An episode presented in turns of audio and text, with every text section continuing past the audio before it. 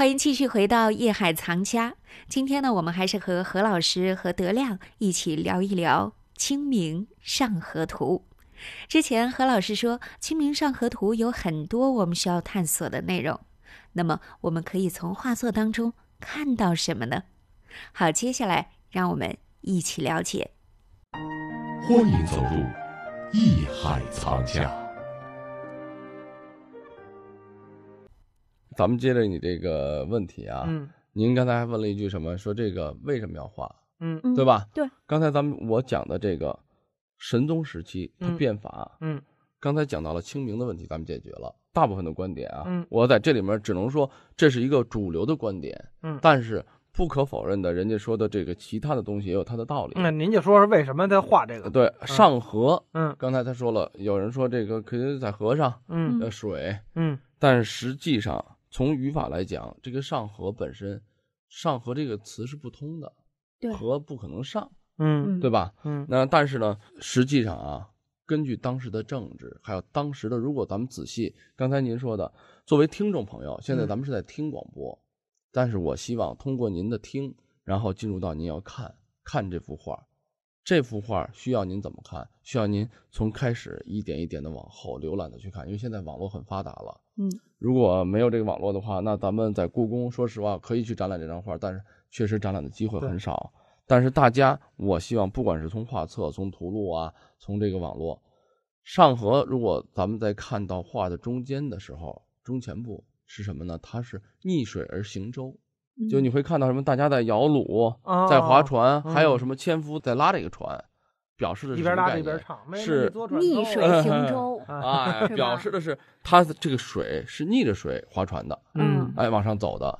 这个上河图，嗯后来我们这个一部分啊，重要的学者认为，就是它在反映的就是在清明时节，嗯所谓逆水行舟，嗯逆流而上所展示的这个城市画卷。如果我现在这么统一出来，大家会分析，就是他画的这幅长卷，表示的是用逆水行舟这么一种形式，这么一个状态，来把整个大家很富足、很轻松，甚至是由社会的百态，整个社会的一种安定的一个状态来去体现出来。嗯然后这里面还有一个什么？还有一个团结协作的一个东西。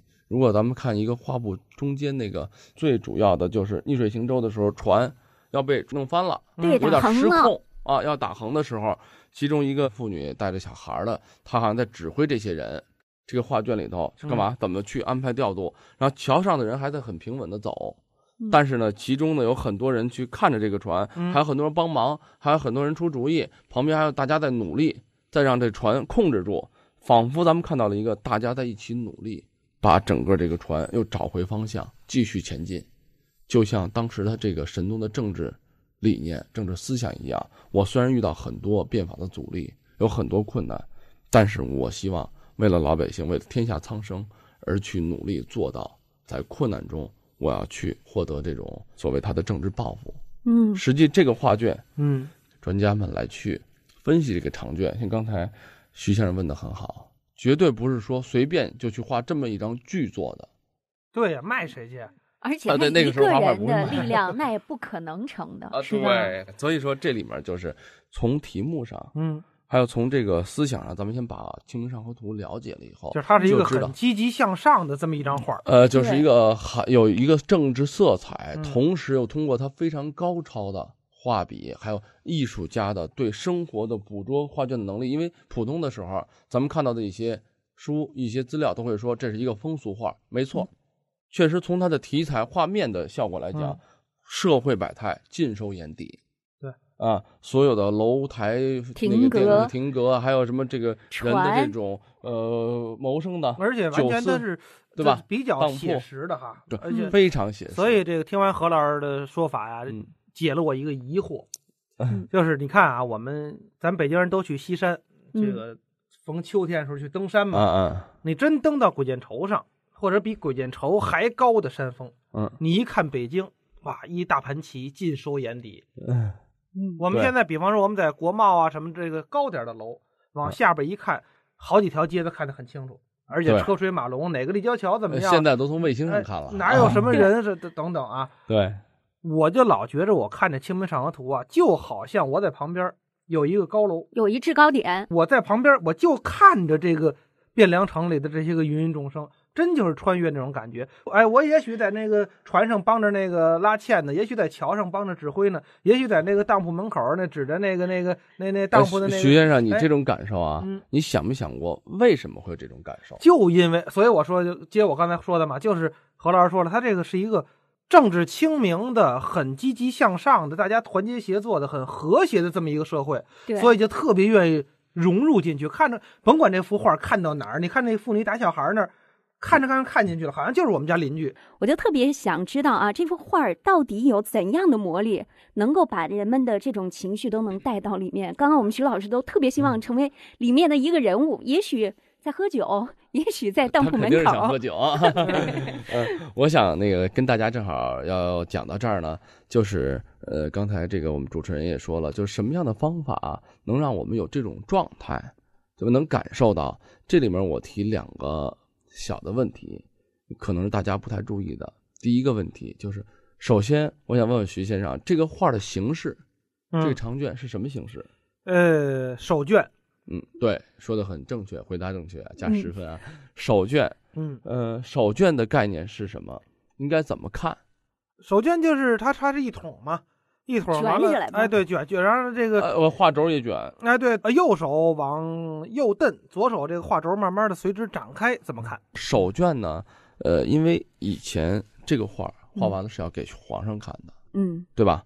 皇上看呢，当然是可能会有这个太监啊、大臣来去在旁边给它展开。嗯不管怎么样，它的展开的方式都是从右往左，从右嗯往左。当然，咱们现在是从左往右，对对对，吧？啊，这个以前的古人正好是反的。嗯然后从右往左是一边展开，一边关上，一边展开一边关上，卷轴嘛，因为五米多长，啊，对吧？嗯不可能这个东西就是一块儿你你怎么知道人皇上那龙书案没有五米多长？呃可能有，但是他全展开了，长的桌子，五米多，长的画儿，咱们的眼睛，呃，嗯如果咱们大家有一个经验的话，就会嗯说啊，比如咱们眼前的这一个东西，看这儿嗯，你后面的东西你就会注意不到。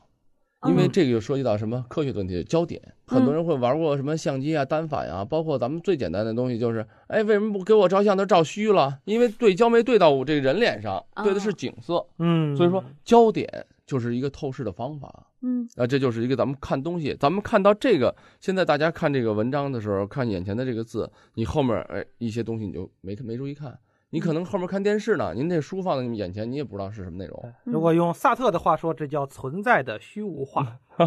您这就到您好高哲学了。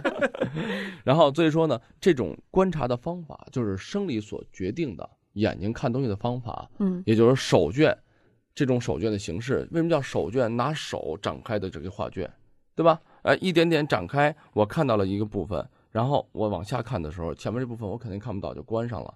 等我把所有的这一个长卷看完了，我这个场景全部都进入我的脑海中了。也就是说，这个长卷的概念就是它逐步的带入到了我们的思想，带着我们进入画家所表达的这个场景。嗯呃，这是一个画画的这个手卷的形式，取决了这种就是长卷它为什么这么画？为什么没有长卷很高的三四十公分，或者还有更窄一点的？嗯，没有说半米。你说咱们平时看到的中国画，立轴的画，可以很高很大，嗯为什么长卷手卷很少这样？它它它往外一拽就撕了。呃，不是，对，它不是太大的话，你眼睛就对不到焦点了，你就不知道你的重心在哪了。那得远远的看了，呃，远远的看的话，你因为很胳膊又长嘛不够长手绢嘛，对你眼睛太长了以后，你胳膊又够不，着。你又看不清楚了，对，对吧？真是五米多长展在你面前的话，嗯大家看哪儿啊？嗯对本身这个手绢的概念就是让你从头一点点的看到后门要真是那么长，那么那么那么宽，那皇上每次要看的时候，得是些啊，对啊，传太监，传五十个太监，啊不，搬梯子，呃这要看画儿。关键是还得拿望远镜关键他。看着不舒服，啊对吧？你用望远镜的话，你看到近了的话，又是局部，啊，就对与其你局部的看，它就是局部的去展现，嗯，这是合乎咱们视觉，合乎科学。为什么刚才我讲了六个字呢？就是尽精微致广大。您正在收听的是《艺海藏家》。今天我们了解的故宫珍藏是《清明上河图》，这幅画作宽二十四点八厘米，长五百二十八点七厘米，卷本设色，采用散点透视的构图方法，生动记录了中国十二世纪北宋都城汴京的城市面貌和当时社会各界人民的生活状态。那为什么何老师会说这部作品尽精微至广大呢？好，请不要走开，稍后回来。这里是艺海藏家，我是永峰。待会儿让我们继续了解《清明上河图》。本节目由喜马拉雅独家播出。